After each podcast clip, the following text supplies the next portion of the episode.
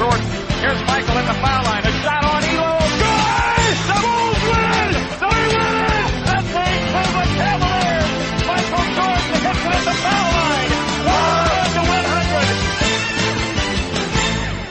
Está no ar mais uma edição do NBA 1x1, o seu podcast de review semanal do basquetebol norte-americano. E sem mais delongas, sim, você vai ouvir hoje, como já está vendo no título, toda a análise, todo o contexto de uma das trocas mais chocantes da NBA dos últimos, da última década, pelo menos, que é a grande transferência de James Harden envolvendo quatro equipes, no qual James Harden foi enviado para o Brooklyn Nets. Uma bola cantada do começo da temporada que parecia ter esfriado e agora finalmente acontece. Eu sou Bruno Sader. Além disso, nós vamos repercutir já a primeira divisão que a gente, da Conferência Oeste a fazer a prévia, que curiosamente é a divisão que se encontra o Houston Rockets, a divisão sudoeste. Quem me acompanhará mais uma vez é Bruno Costa. Tudo bem, Costa? Bem-vindo. Hoje o papo vai ser bom. A gente já queria ter gravado, né, um pouco uh, ontem já, né, mais fresquinho com a transferência, uh, com, a, com a bomba da transferência do James Harden pro, pro Brooklyn Nets. Mas acho que foi bom a gente acabar esperando esse um pouco mais de um dia para gravar, para poder absorver um pouco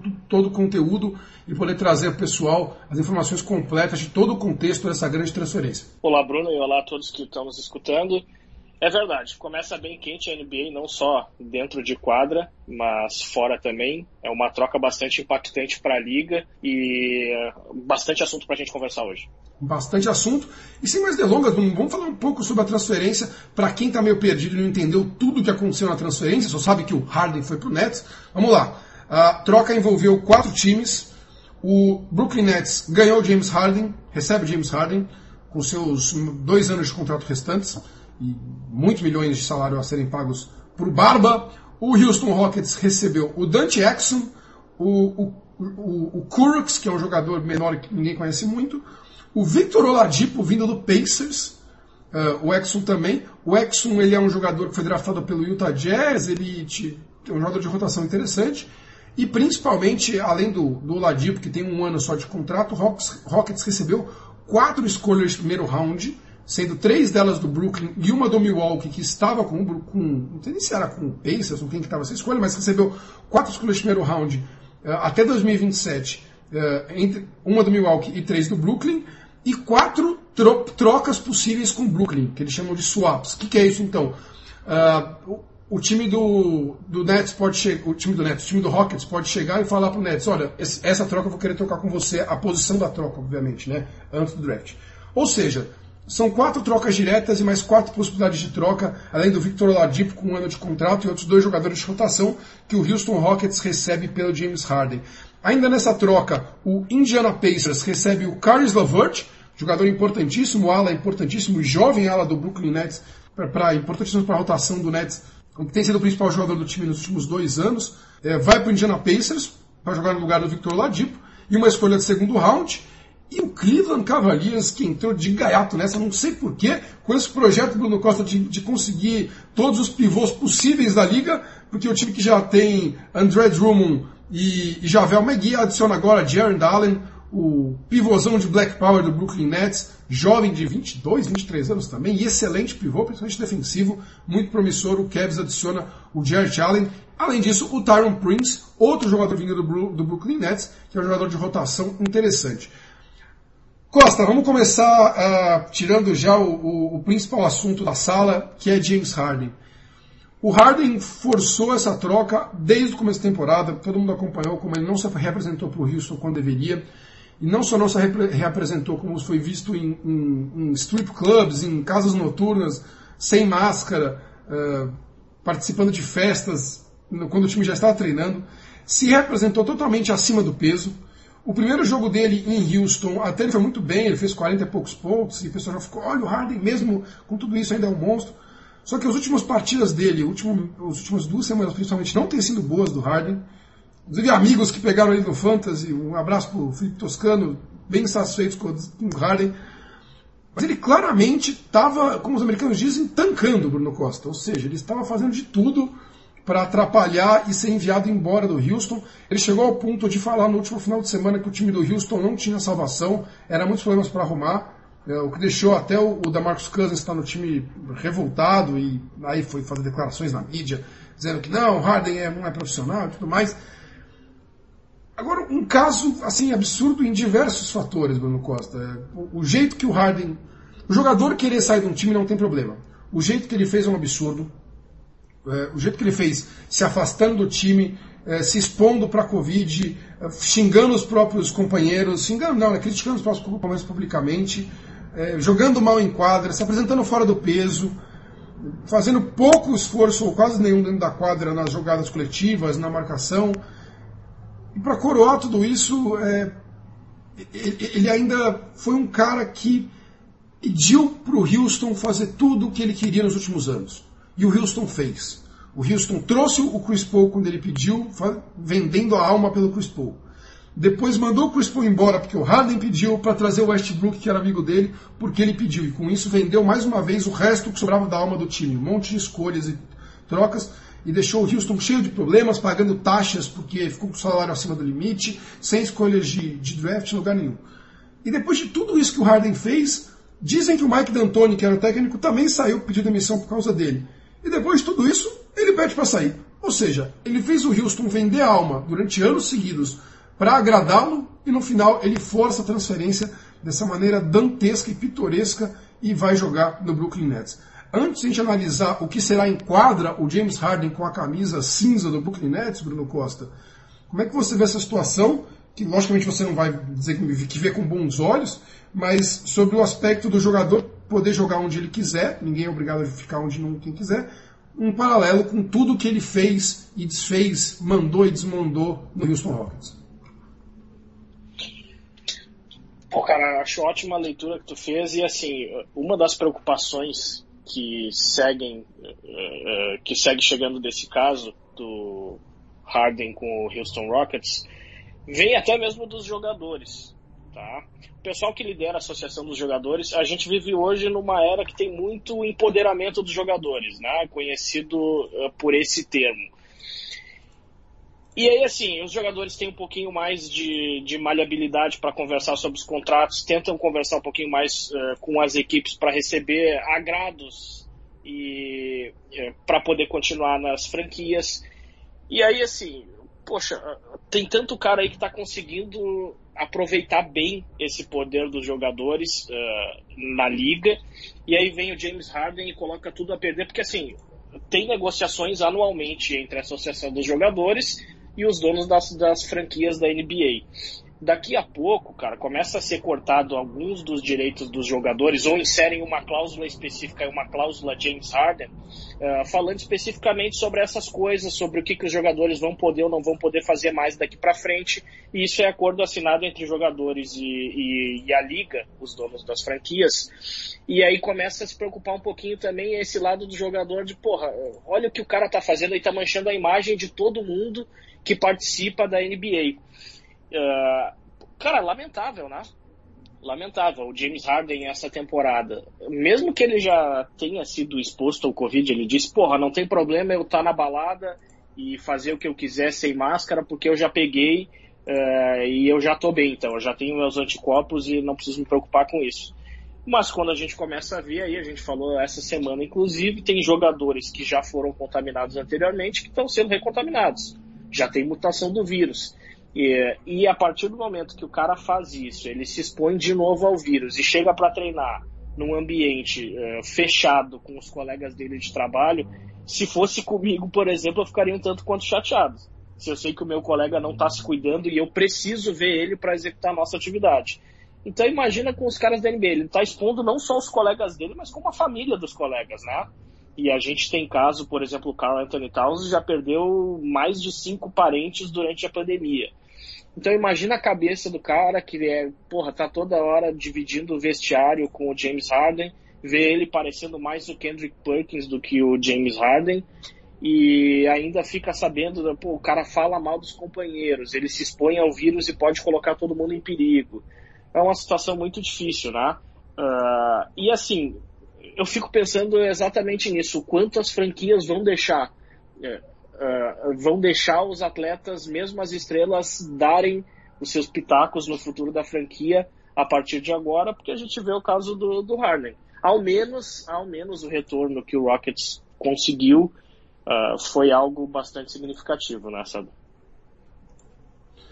Eu fico, eu fico uh, pensando nisso e pensando com.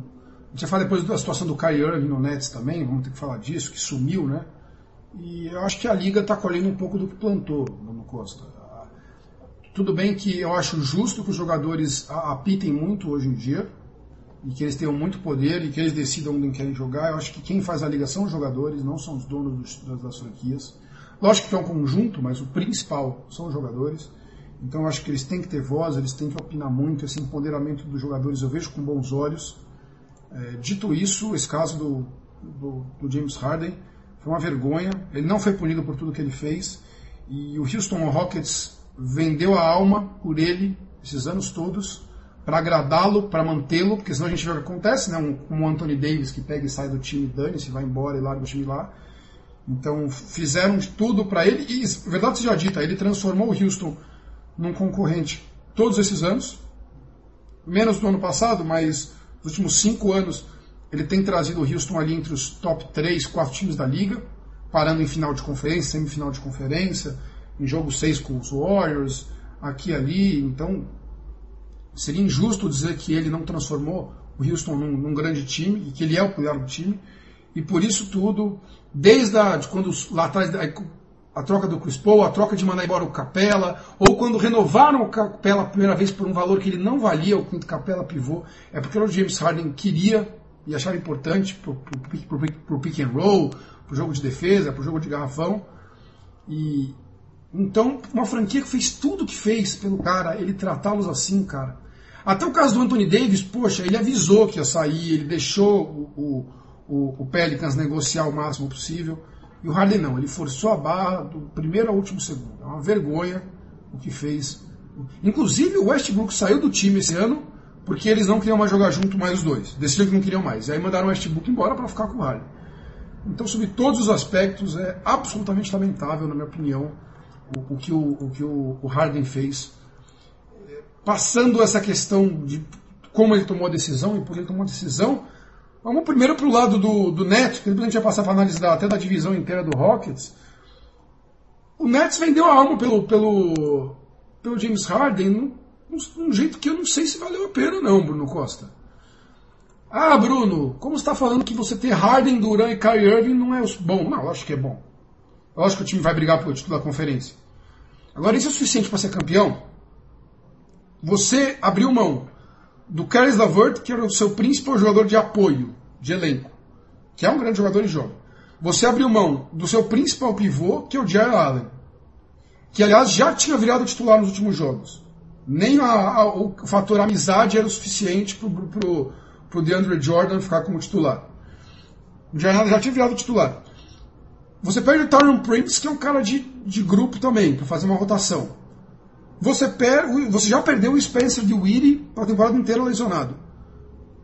Quem que sobrou? Sobrou o Joe Harris, um bom chutador de três, você titular. Numa rotação que deve ter Irving, Harden, Joe Harris, Duran e DeAndre Jordan ou Jeff Green. Jeff Green, pivô já mais velho. O DeAndre Jordan, a gente sabe, final de carreira total. Lógico que você não precisa ter 10 jogadores bons. Você com 5 bons e mais 2, 3 de rotação, muitas vezes é o suficiente. Ainda mais quando você tem três jogadores entre os 15 melhores da liga, talvez entre os 10 melhores da liga, que é Harden, Irving e, Durant. E o Durant está jogando demais. Agora, isso é suficiente para você ser campeão? E, e mais, isso é um all-in que você está dando, como dizem a linguagem do poker, você está apostando tudo nas próximas duas temporadas, porque o Harden tem dois, mais dois anos de contrato, o Durant tem mais três, se eu não me engano, então você está apostando que agora você vai ter esses três caras e você vai ser campeão agora. E você está tentando, você está apostando também que o Kyrie Irving vai se comportar direito. Porque, para quem não sabe, o Kyrie Irving sumiu, como a gente comentou na, no último programa, falando sobre a prévia do, do, do Nets. O, uh, o Kyrie Irving tá. Foi uma festa da irmã com o Drake, não sei aonde, e sumiu e ninguém sabe cadê o jogador, não tem jogado. É surreal o que acontece no time do Brook. Já se fala numa possível troca do Kyrie Irving, o que não faz nenhum sentido Bruno Costa, porque ele escolheu jogar no Nets, ele escolheu jogar com o Duran, Eles escolheram o Nash técnico. E para completar toda essa bagunça, o ponto positivo que eu vejo é o seguinte: pelo menos o técnico do, é um time que vai ser totalmente ofensivo, zero defesa, claramente isso. Primeiro. E o técnico desse time é o Steve Nash com o auxiliar técnico Mike D'Antoni, vulgo o técnico e o armador estrela do Phoenix Suns, que era tudo ataque dos anos 2000. Então, pelo menos essa mentalidade eles vão estar alinhados. E o Mike D'Antoni foi o técnico do Harden todos esses anos em Houston. Então, pelo menos nisso eles vão estar alinhados. Como decifrar esse Nets é o suficiente para ser campeão? E mais, James Harden vai voltar a jogar sério? Ou ele vai voltar a apresentar o nível que ele está em Houston? Ele vai voltar à forma física rápido? O sempre mencionado Bill Simmons, que nós gostamos tanto, menciona muito, compara muito com o caso do Vince Carter, nos anos 2000, que ele estava num time muito fraco de Toronto, no começo dos anos 2000, e ele queria ser trocado. Inclusive foi trocado para quem? Para o Nets, na época New Jersey Nets. E ele forçou muito a barra. Nossa, ele jogava de uma maneira horrível em Toronto, claramente jogando, fazendo menos de 10 pontos, correndo nada em quadra, quando ele foi trocado já começou a fazer 25 pontos por jogo no Nets. Ficou até feio na época em Toronto, hoje em dia o pessoal de Toronto já esqueceu e perdoou, mas ficou muito feio o que ele fez na época para forçar a troca de Toronto. O Harden vai voltar e vai chegar jogando no Nets, ou ele realmente está fora de forma? Há muitas questões, Bruno Costa, muitas questões me preocupam muito. Para mim tem que encaixar tudo de um jeito muito certinho. E o Nets, que para mim, no começo da temporada, com um time que tinha Dion Weedy, LeVert, Joe Harris, Jaron Allen, Taryn Prince, todo esse elenco de apoio para o Durant e para o Kyrie Irving, para mim era um time favoritaço na Conferência Leste para brigar, brigar com o Milwaukee Bucks. Sai todo mundo, chega o James Harden, que teoricamente melhora a atuação inicial, eh, tem muitas dúvidas. Eu também tenho. Eu também tenho. Acho que ele vai chegar jogando, obviamente, mesmo fora de forma, vai tentar entrar em forma durante a temporada. É, mas aí tem uma questão também, assim, o, o, o, Nets raramente consegue jogar com o elenco completo, né? É, seja por lesão, seja tentando poupar um pouquinho os jogadores para os playoffs, ou até de vez em quando Kyrie Irving fazendo loucura e não avisando onde ele está e o que está acontecendo com a vida dele. Mas assim, tu tocou num ponto muito importante para mim, para pós-temporada, que é o DeAndre Jordan, ele não consegue ficar em quadra nos playoffs. Ele seria muito explorado, ele vai ter um tempo de jogo muito reduzido. E aí a gente começa a pensar em quem que seria o pivô tanto para o jogo usual, é, um pouco mais tradicional da NBA, quanto para um small ball. E a resposta é o Jeff, é o Jeff Green. Outro veterano. Cara, veteranaço, veteranaço. Por várias vezes a gente achou até que ele podia ficar de fora da liga, que ele não ia ter espaço. Mas, porra, acontece todo ano de alguém fazer aquisição do Jeff Green. E a temporada passada ele até não foi mal, foi uma das melhores pós-temporadas eh, da carreira dele nos últimos anos. Ele jogando exatamente nessa posição, fazendo um small ball e jogando como pivô no Houston Rockets, que não tinha ninguém para marcar ali no, no, no, garrafão, né? De vez em quando, inclusive, colocavam o James Harden para marcar o poste baixo do pivô adversário, mas dependendo da qualidade do adversário, ele não consegue uh, segurar por muito tempo, por exemplo, um Joel Embiid Uh, a gente pensando assim, ah, Nets conseguiu ganhar a divisão uh, nos playoffs, vai agora enfrentar, do outro lado eles têm que rezar para não enfrentar o Los Angeles Lakers. Porque quem, quem desse time tem capacidade de marcar o Anthony Davis? Quem? O Jarrett Allen poderia, por exemplo, pelo menos incomodar ele fisicamente, né?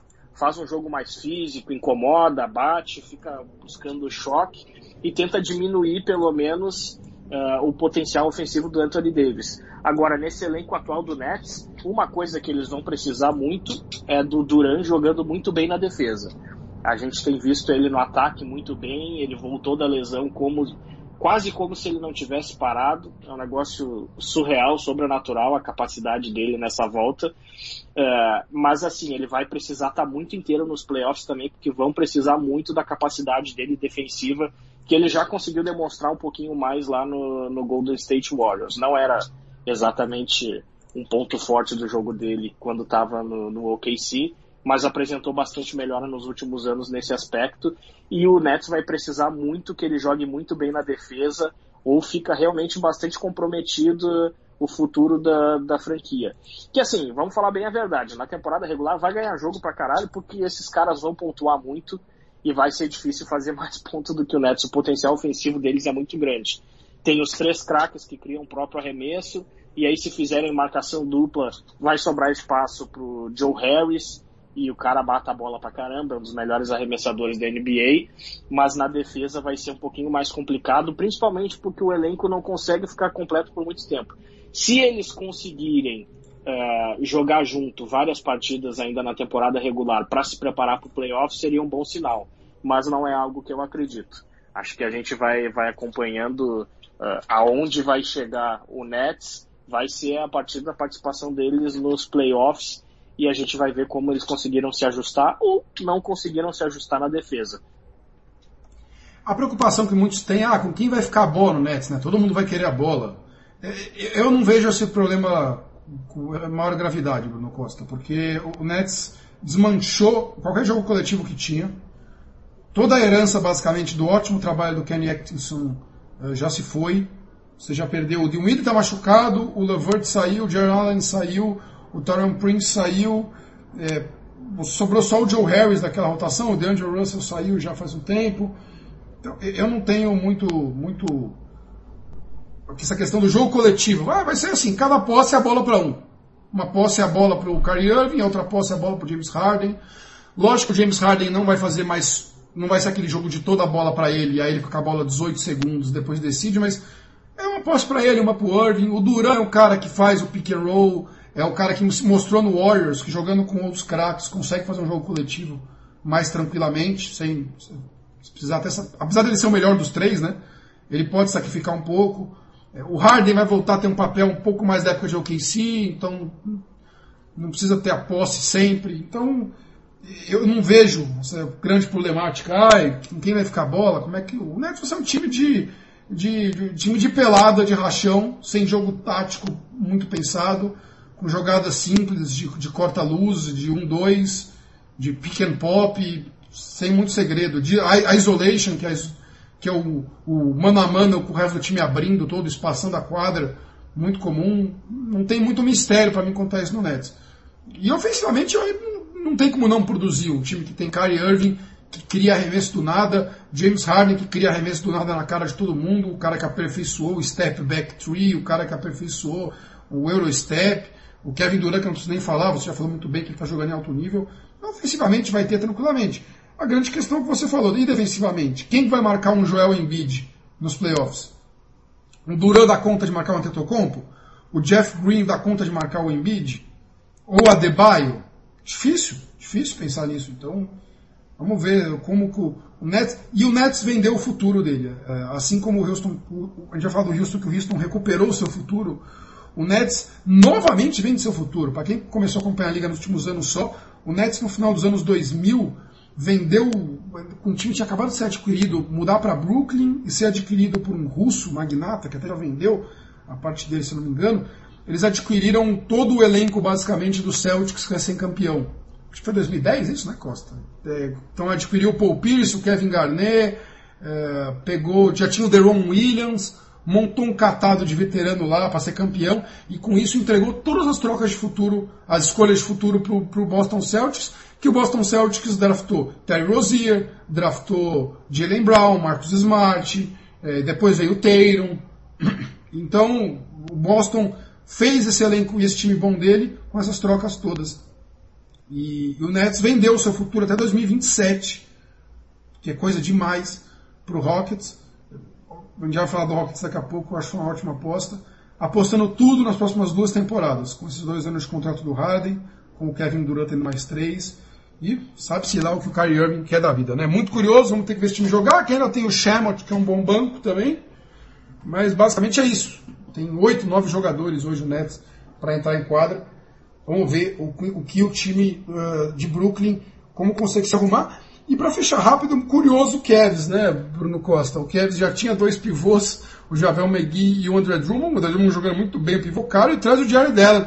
Para mim é um sinal claro de que eles vão tentar trocar como a gente aventou no último programa, o, o André Drummond numa janela de transferências futura aí, tentar usá-lo como moeda de troca, manter o Jared Allen como um pivô jovem que vai crescer junto com o Darius Garland, junto com o Sexton, junto com o Okoro, e, e, e é um núcleo de jovens muito promissor do, do Cleveland Cavaliers.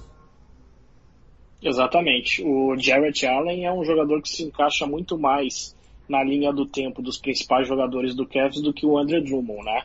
Então a gente vê claramente a tentativa do Cavs é exatamente essa. Vai dar tempo uh, uh, para o Jarrett Allen entrar em quadra, mostrar o valor, mas a preocupação é ainda mais com o futuro. Por enquanto, provavelmente o Drummond continua tendo bons minutos, até para ver se consegue atrair a atenção de alguém e o Jarrett Allen é o pivô de verdade deles para o futuro. O Tarion Prince é um cara interessante também, não, mas eu não sei se o Prince é alguém para ficar no projeto do Cavs para os próximos anos. De repente, a gente não pode achar, inclusive, que esses times todos que participaram das trocas, eles pararam por aí.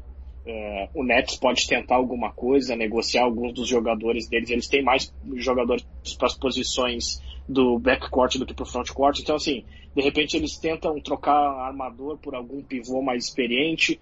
Uh, não dá para a gente achar que eles já pararam todos os movimentos deles da temporada agora. Então o Cavs de repente coloca o Torian Prince também à disposição para trocas para algum time que esteja precisando de um marcador decente. Ele até conseguia matar bolas de três, mas essa temporada está um pouquinho mais difícil, o aproveitamento está abaixo da média dele da carreira. E aí a gente precisa falar também sobre o que receberam o Rockets e o Pacers, né? Porque são jogadores importantes também para a liga, óbvio, não do nível de estrelato do James Harden, mas são caras que mudam um pouquinho também é, o que a gente pode pensar sobre tanto o Pacers quanto o Rockets e o futuro deles na NBA. É, só para atualizar, para a gente fechar a Conferência Leste com os times que mudaram, é, o, fechar o Pacers, né? A gente falou no último programa que a gente entendia ser um time muito interessante, e basicamente é uma troca que é, é, é, quase o 6 por meia dúzia, porque os dois jogam a mesma posição, o Oladipo e o Levert, e tem um jogo parecido os dois. A vantagem é que o Oladipo estava no último ano de contrato, era mais velho, ia pedir um caminhão de dinheiro na renovação. E você bota um Caris Levert, que é o jogador mais novo, com as mesmas características, na mesma posição. E, e, e também vai crescer junto com o Sabonis, e, e, com esse núcleo jovem do, do Indiana Pacers, que vai ter o T.J. Warren voltando, que a gente já comentou, mas com o resto do time. O, outro grande acerto para mim, assim como o Cavs, para mim o Pacers se aproveitou dessa bagunça toda, a, abriu mão do Ladipo, que está um pouco mais pronto que o Levert, sim, mas abriu mão, mas pegou um jogador mais jovem e mais barato para ficar, porque o Pacers vai ficar nesse dilema. Pago o Ladipo porque ele vai querer ou não no final do ano e se livrou disso, pegou o Levante, que é um jogador jovem, que é muito promissor também. Acho que o Pacers se deu bem também nessa troca, mas um time que, que se reforçou legal e vai brigar forte por uma vaga nos playoffs. 100% de acordo. O Levert não estava produzindo muito menos do que o Oladipo não. Inclusive, assim, nas duas últimas temporadas o Levert vinha fazendo um pouquinho mais, inclusive. E é aquilo que a gente falou há pouco também, ele se encaixa um pouquinho melhor na, na linha do tempo do time, na idade das principais estrelas, o Brogdon, o Sabonis e o, o, pô, o pivôzão deles, Miles Turner. Turner. Exatamente. Então, assim, é um cara que vai, pô, vai, vai ter bons minutos no Pacers, Acho que foi uma ótima troca. Eles ainda levaram uma escolha de segunda rodada nessa troca.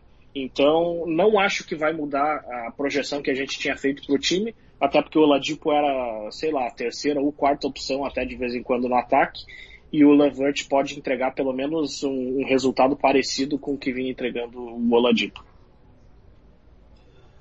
Vamos passar para a Conferência Oeste, atualizados os times da Conferência Leste, principalmente o Brooklyn Nets. Vamos passar para a Conferência Oeste e matar uma divisão hoje aqui na análise prévia da, que a gente vem fazendo, que é a Conferência Sudoeste, a conferência que tem os times do Texas, os três, Dallas, San Antonio e Houston, e tem também o New Orleans e o Memphis, do Tennessee. Começando pelo Rockets, como poderia deixar de ser, né? O time que perde James Harden, é, mas recebe o Oladipo vindo do Pacers, para fazer parceria com o John Wall, no, com os melhores jogadores do time, e, e o Christian Wood, obviamente, que vem jogando bem, o, o, pivô do time jovem que veio do Detroit, time que ainda tem o da Marcus Cousins, né? Expulso de quadra, jogo sim, jogo não, tentando mostrar um pouco do, daquele jogo antigo dele que, que fez o seu nome em Sacramento, mas principalmente Bruno Costa recuperando suas escolhas de draft, quatro escolhas do Brooklyn Nets que até 2027, quatro possíveis, aliás, três do Brooklyn Nets e uma do Milwaukee. Essa do Milwaukee é já para esse ano, e o Milwaukee vai ter uma campanha boa, né? Então deve ser uma escolha 27, 28, lá do, do próximo draft, que não vai ser muito boa, mas depois escolhas do Brooklyn Nets e quatro possíveis trocas. Acho que eh, nesse shit show, que foi o caso do James Harden, que fez o time de refém, primeiro que o Houston Rockets merecia se ferrar, por ter sambado tanto na mão de um jogador só e mimado tanto o James Harden, para não ter dó nenhuma. Dito isso, o Rockets saiu bem na minha visão, Bruno Costa. Saiu bem, porque tem o Oladipo, querendo ou não, é um jogador interessante, vai ter que renovar esse ano, tem que ver se vai querer ou não. Tem o John Wall, mais uma vez, jogador interessante, ex-All-Star, que pode recuperar um alto nível. Tem o Christian Wood, que está jogando muito bem e tende a ser um, um possível All-Star, um possível grande nome do, do, do, time no futuro. Tem aqui o Eric Gordon, o PJ Tucker, da Marcus Cousins. É um núcleo interessante do Houston Rockets. Sai melhor que a encomenda. E mais importante, né, para o dono do time, que é o, o, o, o time, o, o, time Fertira, Fer, Fertita, né? Fertira, como dizem os americanos, que é um dono de hotéis, restaurantes e, e do do entretenimento lá dos Estados Unidos, que está num prejuízo financeiro desgraçado por causa da pandemia, se é que é possível, né? Um bilionário, bilionário, sei lá, centenas de milhões na conta tem um prejuízo muito gigante, mas o cara tirou o, ti, o time quando ele estoura. Para quem não sabe, cada time tem um orçamento limitado de salários que pode gastar. Se você estoura, você paga taxas exorbitantes. E a gente vai falar um pouco disso quando vai, for falar do, do Golden State Warriors. E o Houston Rockets estava estouradaço no orçamento por causa dessas trocas malucas que vinha fazendo para agradar o James Harden. E dispensando o Harden agora, o time ficou, e depois de ter dispensado o Westbrook também, o time ficou com o orçamento dentro do limite. Então está segurando bastante o, o prejuízo que estava tendo. Não que o Rockets vá se transformar num grande time agora, mas pelo menos tem um núcleo interessante com o John Wall, Ladipo, Cousins e Wood e um monte de escolhas de futuro. Nada mal, Bruno Costa. Nada mal. Perdeu a principal estrela, que era quem carregava o time tanto para os playoffs quanto para fases mais incisivas dos playoffs. Inclusive, quase chegou perto de bater aquele Golden State Warriors uh, no seu ápice, com Durant, com, com Curry, com Clay Thompson e Draymond Green. Mas assim, dentro do, do, possível, pelo menos saiu bem, porque no total, se a gente for contar, inclusive, com as possibilidades de troca das, das escolhas, são oito, então é muita coisa, né, cara? É muita coisa. Ainda trouxe um jogador bastante competente, que é o Oladipo. É, aliás, a gente observar o que, que vai acontecer daqui para frente com o Rockets. Eles vão tentar segurar um pouquinho esse time e ver no que, que vai dar, ver se consegue ir até os playoffs, tentar valorizar os jogadores, ou vão para o modo tank total e vão tentar negociar os principais jogadores e fazer uma reconstrução completa, começando por essas picks que ganharam no, na troca do Harden. Porque o Oladipo, por exemplo, o Kevin O'Connor do TheRinger.com, ele noticiou que o Oladipo já está em conversas pedindo para ser trocado do Rockets. Então, assim, é da gente observar, ver o que, que vai acontecer. Vamos ver, eu não sei se nem se vão colocar ele em quadra, se vão tentar encaixar o time ou se vão partir exatamente para uma reconstrução total. O John Wall ele voltou ao basquete depois de mais de um ano e meio, dois anos quase parado, e ele voltou muito bem, né? Claro, é, naquele nível que a gente já conhecia. Ele é um armador um pouquinho de um, de um estilo um pouquinho diferente do que se pede da maioria dos armadores hoje na NBA, mas ele voltou com condicion, o condicionamento físico dele uh, muito bom. Ele continua sendo um dos caras mais rápidos e explosivos da liga. O Christian Wood é um pivô que tem bastante repertório ofensivo, uh, diferente do que vinha acontecendo com os pivôs do Rockets que jogaram anteriormente com o James Harden. Uh, mas o Christian Wood, em compensação, também se aproveitava bastante da habilidade ofensiva do Harden, do pessoal fazendo marcação dupla nele, e aí conseguia várias cestas fáceis. Vamos ver como é que vai ser daqui para frente. Aliás, ontem ele já pode ter dado uma amostra de como vai ser, né? Mesmo com o time completamente desfigurado, ele conseguiu fazer uma boa partida e carregou o Rockets para uma vitória. Mas assim, é da gente observar. Vai tentar encaixar um pouquinho esse time, tentar brigar de repente por uma vaga no play-in e ver como é que se sai a galera, ou vão começar a se desfazer e partir direto para o modo reconstrução por completo. Uh, é o que a gente vai ver agora nos próximos meses, uh, qual vai ser o movimento do Rockets. É, até porque nessa linha de reconstrução, como eu disse, o Oladipo tem um contrato que vence esse ano, né? Então o Rockets poderia trocá-lo para não ter que gastar muito dinheiro no Oladipo e pensar numa reconstrução mais a longo prazo. Inclusive vence contrato de um monte de gente, acho que vence do Eric Gordon também, do PJ Tucker. Eles podem partir para uma renovação total. O único contrato grande que vai ficar na mão deles, se eu não me engano, é do John Wall. Então o Rockets montou um time que total, pode ser totalmente dispensado. O, o, o Christian Wood tem um contrato mais longo, mas é um contrato barato. E pensar no futuro. O Houston Rockets se arma pensando no futuro, numa reconstrução. Vamos falar então já de um vizinho do Houston Rockets, que é o San Antonio Spurs, meu San Antonio Spurs, que me fez passar nervoso ontem, né? Conta como você falou, o jogo você mencionou que o Rockets ganhou, só com o Christian Wood em quadra dos jogadores mais conhecidos, foi contra o Spurs.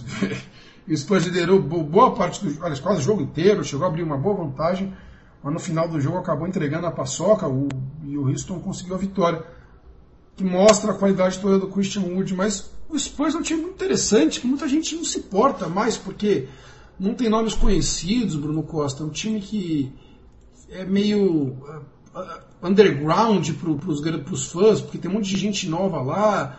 O mais conhecido é o DeMar DeRozan e o Lamarcus Aldridge, que não vivem grande momento, principalmente o DeMarcus Aldridge. O Lamarcus Aldridge e o DeMar DeRozan até vive. Só que tem uma molecada no Spurs muito promissora. O DeJounte Murray é um ótimo armador, está se virando um ótimo armador, está com salário alto, inclusive. O Keldon Johnson, que chegou ano passado, vindo do Kentucky, que é um ala, está jogando muito bem, inclusive fez 27 pontos ontem.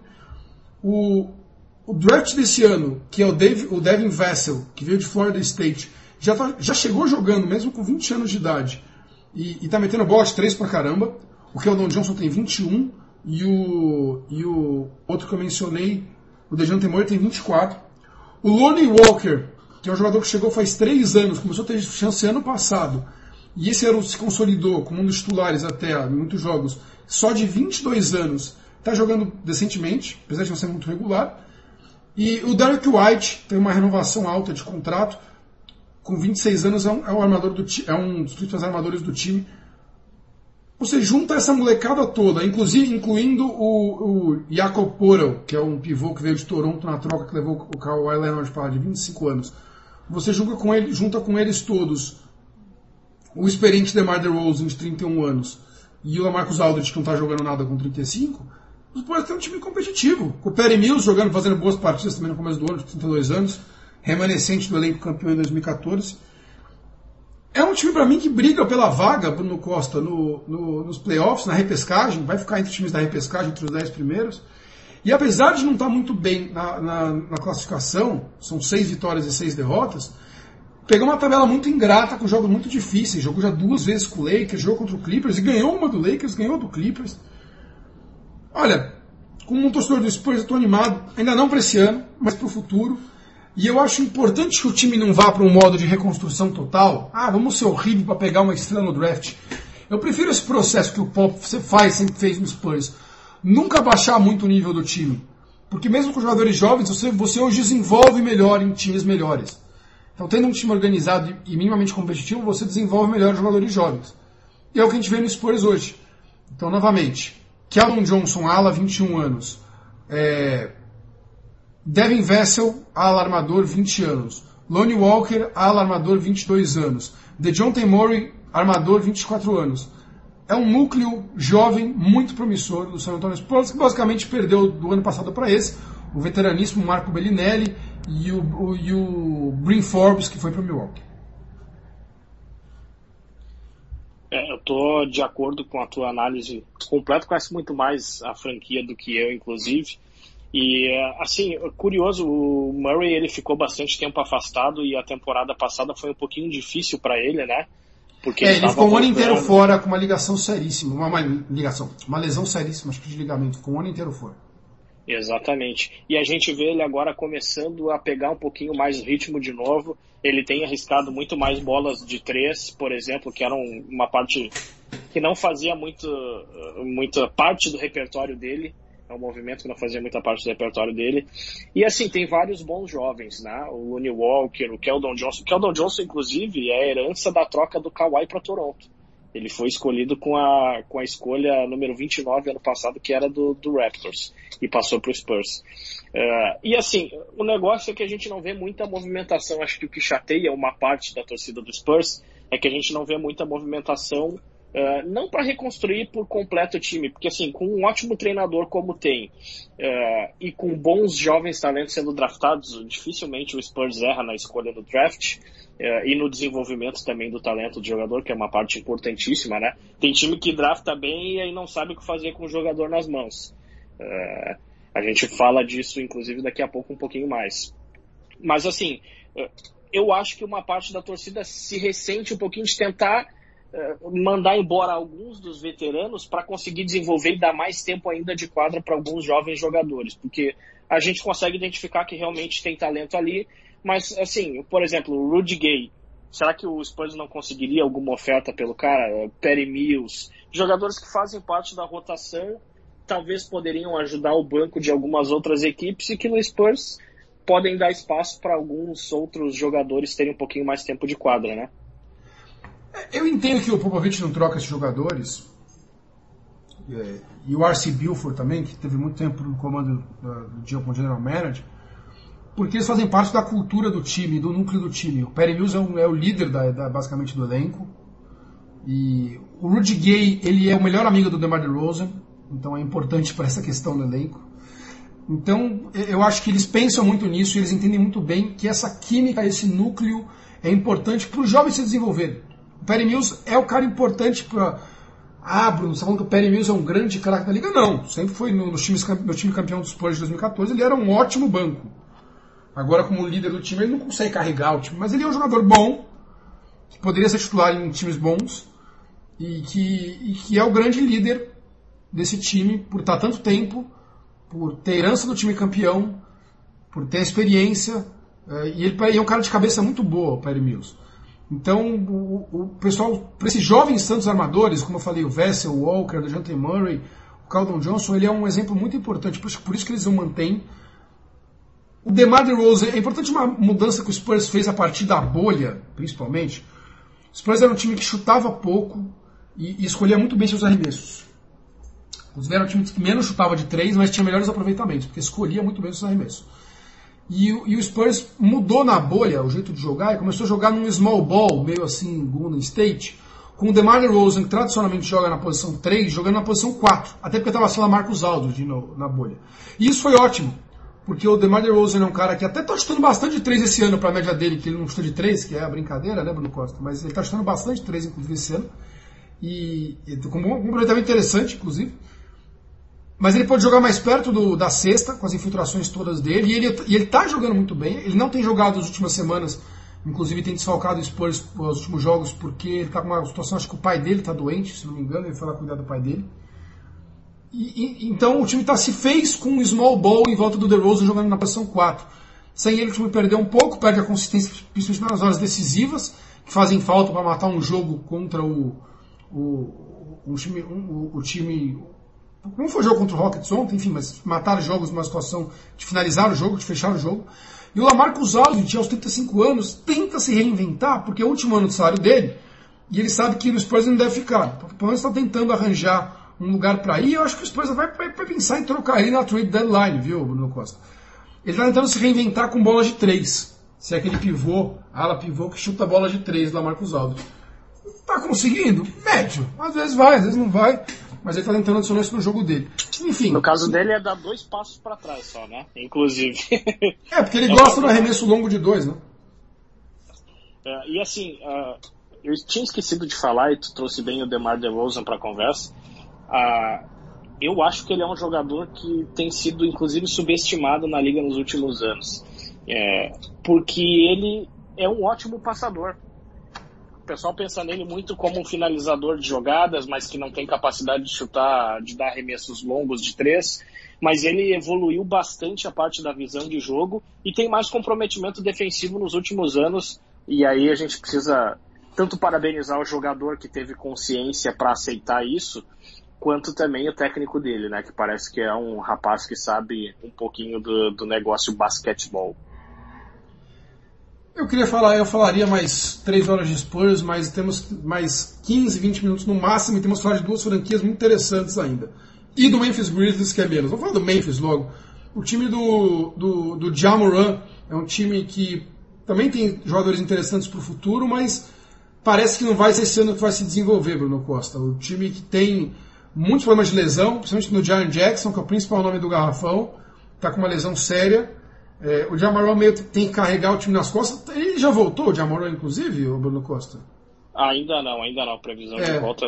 Mais uma semana, dez dias, ele deve estar tá sendo. Então, o Memphis sem o, Jam, o Jamoran, calor do ano, do ano do ano passado, e sem o Jaren Jackson Jr., está dependendo muito do Dylan Brooks, do Kyle Anderson, ex-Spurs, do Valanciunas, que é um pivô mais veteranazo. Então, infelizmente, o Memphis não deve ir muito a lugar nenhum essa temporada. É, vai ser um ano para desenvolver mais o Jamoran, mas, por exemplo, se é um ano passado foi um time que ficou na, na briga pela oitava vaga até o final e só não foi para os playoffs porque perdeu o jogo de, de repescagem contra o, o Trail Blazers, esse ano, para mim, acho, arrisco dizer que não fica nem entre os dez primeiros. Costa. Somos dois então, porque assim, as duas principais estrelas, não só de agora, mas principalmente para o futuro da franquia, são o Jamoran, o Jaren Jackson Jr., e os dois estão fora por lesão. Eu adicionaria, eu acho que o pessoal tem muita esperança ainda que quando retornar, e é difícil a gente ver esse cara em quadro, uma pena, o Justice Winslow, que foi parte da troca do, do que fizeram com o Heat no ano passado, que ele possa ajudar os dois, principalmente pela parte defensiva. Ele é um cara que consegue uh, criar algumas jogadas para os companheiros, ele tem dificuldade no arremesso, mas ele é muito importante, tem bom tamanho, é, bastante, bastante atleticismo, mas assim, com esses três que fazem parte do núcleo jovem do time, aí junto com o Brandon Clark, eu acho, né, vale a gente falar dele também, uh, com esses jogadores todos de fora não participando da temporada regular, acho que é muito difícil a gente ver algo melhor do que, sei lá, brigar para ficar em décimo, décimo lugar. E eu não acredito, tá? Acho que de repente, inclusive, vão começar. Já teve uh, reportagens falando do Dylan Brooks, uh, provavelmente uh, tendo uma procura por ele aí de alguns times de playoffs. Ele tem um papel muito importante no Memphis Grizzlies, mas ele seria talvez até melhor num elenco que precisa dele num papel limitado. Então, de repente, eles começam a pensar, inclusive, a se desfazer de alguns ativos, pensando no futuro e pensando em acumular o máximo possível o número de escolhas do draft, né? Inclusive o Brandon Clark, que fez uma ótima temporada ano passado, pode ficar fechando o garrafão com o Jaren Jackson Jr. e eles podem até trocar o Valenciunas numa dessas, né? Para trocar por outras peças e manter o Brandon Clark e o Jaren Jackson Jr., que são mais jovens. Exatamente, tem nenhuma dúvida que, que provavelmente seja o que eles estão pensando. Mas para o futuro, cara, vou convidar aqui para vir no podcast meu colega Gustavo Chu, que acho que é o único torcedor do Memphis Grizzlies que eu conheço no Brasil e que acompanha de perto para a gente bater um papo sobre o Memphis Grizzlies. Mas por hora, o time de Tennessee não deve alimentar muitas esperanças. Fechando a trinca do Texas, Bruno Costa, o Dallas Mavericks que antes da temporada eu apostava com todas as minhas fichas que Luca Doncic teria um ano de MVP, por toda a sua evolução, embora ainda com seus 21, surreais 21 anos, e por tudo que ele fez na bolha, por tudo que ele veio fazendo ano passado, toda a evolução que ele apresentou, o Doncic está bem irregular esse ano. Inclusive, o pessoal dos, ah, ouvindo o excelente Tim McMahon, né, que é o repórter da ESPN lotado em, em, no Texas, em Dallas, inclusive, que cobre muito bem os times do Texas, uh, junto com o Kirk Goldsberry, para mim são os que mais entendem ali das franquias do Texas. E, e ele, inclusive, relata que ele, na participação dele no podcast do Brian Windhorst, que, que tem na, na, todos os agregadores de podcast, podem procurar também. Ele relata que o Doncic é um dos muitos jogadores que sofreram com a preparação física porque não esperavam que a temporada fosse voltar tão rapidamente. Porque todo mundo se falava que a temporada voltaria lá pelo meio de fevereiro. E, e aí quando marcaram para final de dezembro, o pessoal estava meio em ritmo de férias ainda, mandando um peru de Natal, já na prévia, um tender, um Chester. E aí quando se viu, bum, temos que jogar. Fudeu, corre para fazer o funcionamento físico. E o Don't estaria sofrendo muito com isso, Bruno Costa. Você alia isso a um time que está é, sem o, o Christopher Porzingis machucado. É um time que não tem muito elenco de apoio. Tem ali ah, o Josh Richardson, você tem o Kallenstein no garrafão, o Maxi Kleber no garrafão também, o Marianovic, que pô, é jogador para segundo tempo. Na armação o Tim Hardaway Jr., e só.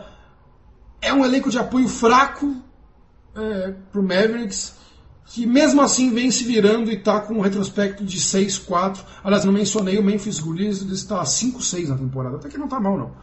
Ganhou as últimas três, inclusive, viu, viu a boa sequência o Memphis Grizzlies. Mas o Dallas Mavericks, que começou muito mal a temporada, parece que o Doncic vai recuperando a forma física, ganhou as últimas quatro e está 6-4 na temporada. Mas assim, acho que a minha a questão de expectativa, Costa. Eu esperava muito do Doncic esse ano. E eu não sei se o Mavericks vai dar um elenco de apoio legal para ele, para ele ir mais longe do que foi ano passado, por exemplo, com a primeira rodada de playoffs. Embora acho que todos nós achamos, achamos que o Mavericks vá assim para a pós-temporada.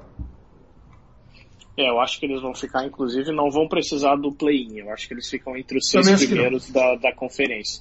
Assim, eu, eu, ouvi também o JJ Barea, que foi colega do Doncic, que ficou muito tempo na franquia, né, do Dallas Mavericks. Ele estava no podcast, acho que do...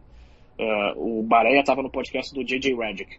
E aí eles estavam conversando um pouquinho sobre essa volta, sobre como foi para os jogadores. E aí eles tocaram no assunto Luca Doncic. E o Baré foi bem claro, ele falou, olha, ele vai aprender um pouquinho mais a ética de trabalho, vai saber um pouquinho mais como se portar uh, entre as temporadas.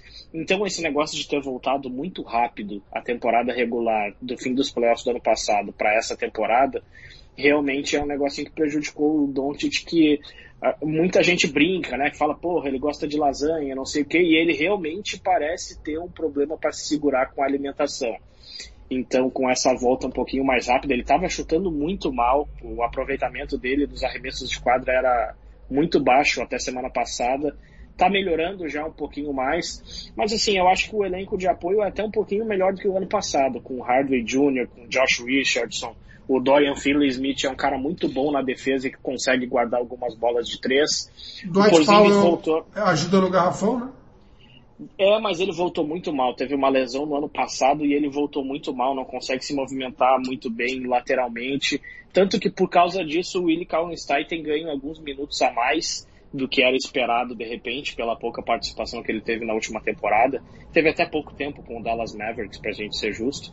Mas assim, com o Porzingis voltando agora também, óbvio, vai ter restrição de minutos, óbvio que vai ter também descanso um pouquinho maior. Mas eu fico curioso para ver esses caras daqui um mês como é que vai estar, tá, porque acho que eles vão ter um ritmo um pouquinho melhor. Uh, o Porzingis acho que adiciona muito uh, ofensivamente, pelo menos para a equipe.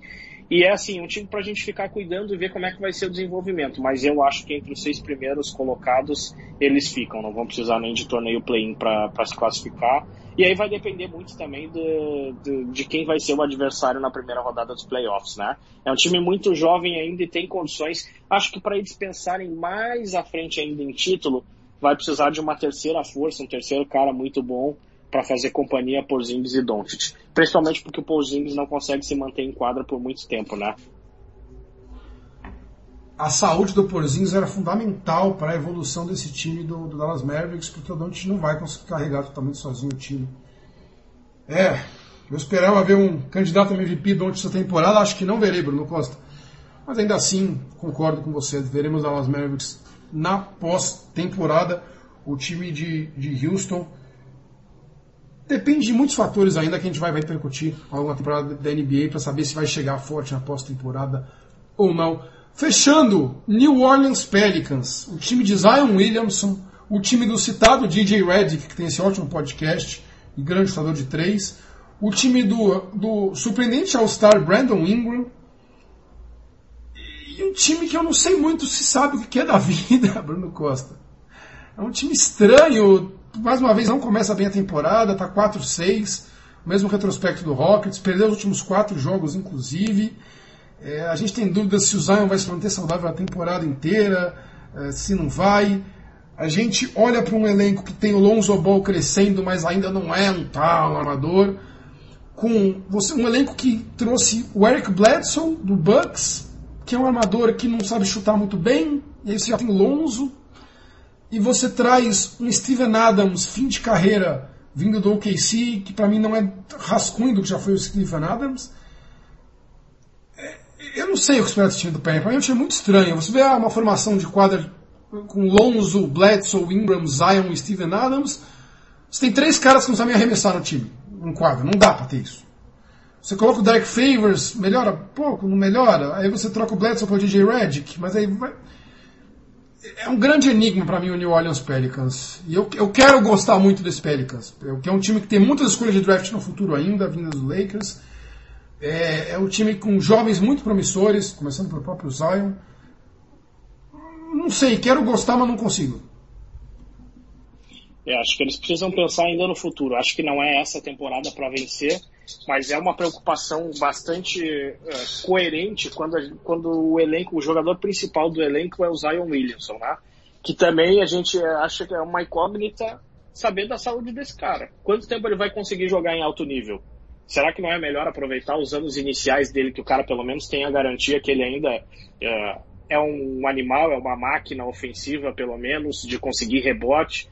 Então, assim, se o, se o Pelicans, eu acho que eles vão levar essa temporada aí em banho-maria, ver como é que vai ser o desenvolvimento dos jovens, e a próxima temporada eles deviam fazer um movimento um pouquinho mais ofensivo, sei lá, vai pensar num Bradley Beal, sabe? Tenta tirar algum jogador com todas as escolhas de draft que eles têm, uh, eh, para fazer aí sim um elenco que pelo menos consiga avançar os playoffs porque não parece exatamente, até acho que melhoraram um pouquinho do ano passado para cá, com o Van Gundy fazendo um bom trabalho, mas eu não sei se esse aí é um time para participação nos playoffs ainda, porque a conferência é muito forte, né? É, o Van Gundy é um cara que monta boas defesas, é um treinador experiente da NBA, que tem trabalhos interessantes em muitos times, estava fora do, do, do mercado, inclusive, voltou agora o Van Gundy bigode, né? O Van Gundy gordinho de bigode, irmão mais velho, irmão mais novo, continua comentando jogos. O Jeff, na. Acho que não sei se é na ESPN, se é na TNT, sempre esqueço. É, na ESPN. Um na ESPN. É na ESPN. Ótimo isso, comentarista, isso. inclusive. É, e o técnico é o Mario, né? É, parece Super Mario, exatamente. O Steven Van. O Steve, Steven, Stephen, Steph Van Gundy sempre foge. Não. Senhores, é, Bruno Costa, ouvintes, acho que estamos estourando o nosso tempo. A gente tem mais duas divisões no próximo programa para falar da Conferência Oeste, essa ótima Conferência Oeste. Ainda poderia. Vamos voltar a falar futuramente de James Harden, de, de Philadelphia 76ers, porque podia ter pego o Harden, por que, que não trocou pelo Ben Simmons? Vamos falar de Brooklyn Nets, precisa saber se o Kyrie vai aparecer, se não vai. São muitas questões. Que a gente tem bastante, bastante conteúdo para as próximas semanas de NBA 1x1. É, Costa, te vejo no próximo edição, no começo da semana que vem. E aos ouvintes, mandem suas críticas, recados, feedback para a gente, acho muito importante para nossa evolução. Abraço, Costa. Valeu, abraço.